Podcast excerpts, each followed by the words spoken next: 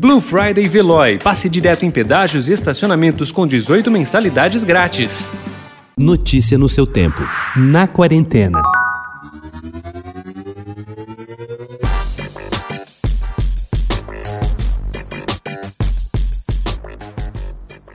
Era uma das mais aguardadas autobiografias, afinal, Woody Allen firmou-se desde a década de 1960 como um dos principais diretores e roteiristas do cinema americano, autor de comédias que traduzem com graça as principais angústias humanas. Mas Woody Allen, a autobiografia que a Globo Livros lança nesta terça-feira no Brasil, correu o risco de não ser publicada nos Estados Unidos. A editora Hachette já cuidava da obra quando desistiu de lançá-la, depois de um protesto de seus funcionários contra o lançamento. Por fim, Apropos of Nothing, a propósito do nada em tradução livre, título original saiu pela Independente Arcade, que o lançou quase na surdina no final de março.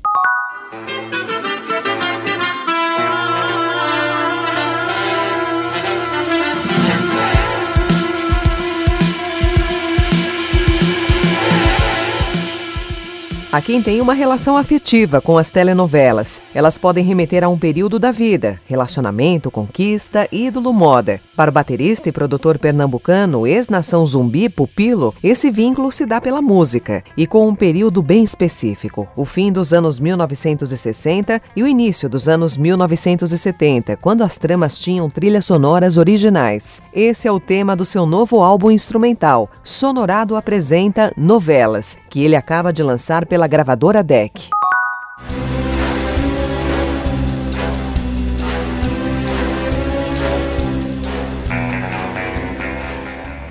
O próximo filme da franquia James Bond terá Lashana Lynch como uma nova espiã 007. A atriz que faz parte do elenco de 007 Sem Tempo para Morrer confirmou que vai substituir Daniel Craig. A declaração foi dada em entrevista à revista Harper's Bazaar, na qual Lashana explica que sua personagem, Nome, herdará o título de agente depois de Bond ter se aposentado do Serviço Secreto Americano na última produção.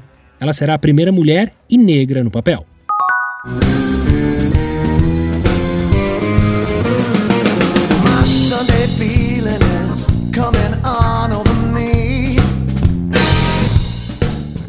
Fundado em 1967, o Jethro Tull é uma das maiores bandas da história do rock progressivo, unindo elementos de folk, blues, rock e psicodelia. Com 75 milhões de álbuns vendidos e um Grammy conquistado em 1988, entre as características mais notáveis do Tull está o casamento improvável entre a guitarra de Martin Barr e a flauta de Ian Anderson, dupla que se manteve à frente do conjunto entre 1968 até 2011, quando a banda banda entrou em ato. Se não há perspectiva de que os músicos reatem as relações, pelo menos Barr lançou na semana passada, nas principais plataformas de streaming, o álbum duplo 50 Years of Jethro Tull, com regravações e releituras de clássicos da banda. Notícia no seu tempo. Aproveite a Blue Friday Veloy e passe direto em pedágios e estacionamentos com 18 mensalidades grátis. Corre que é por tempo limitado. Garanta o seu adesivo em veloy.com.br barra Blue Friday. Veloy. Piscou, passou. Passou.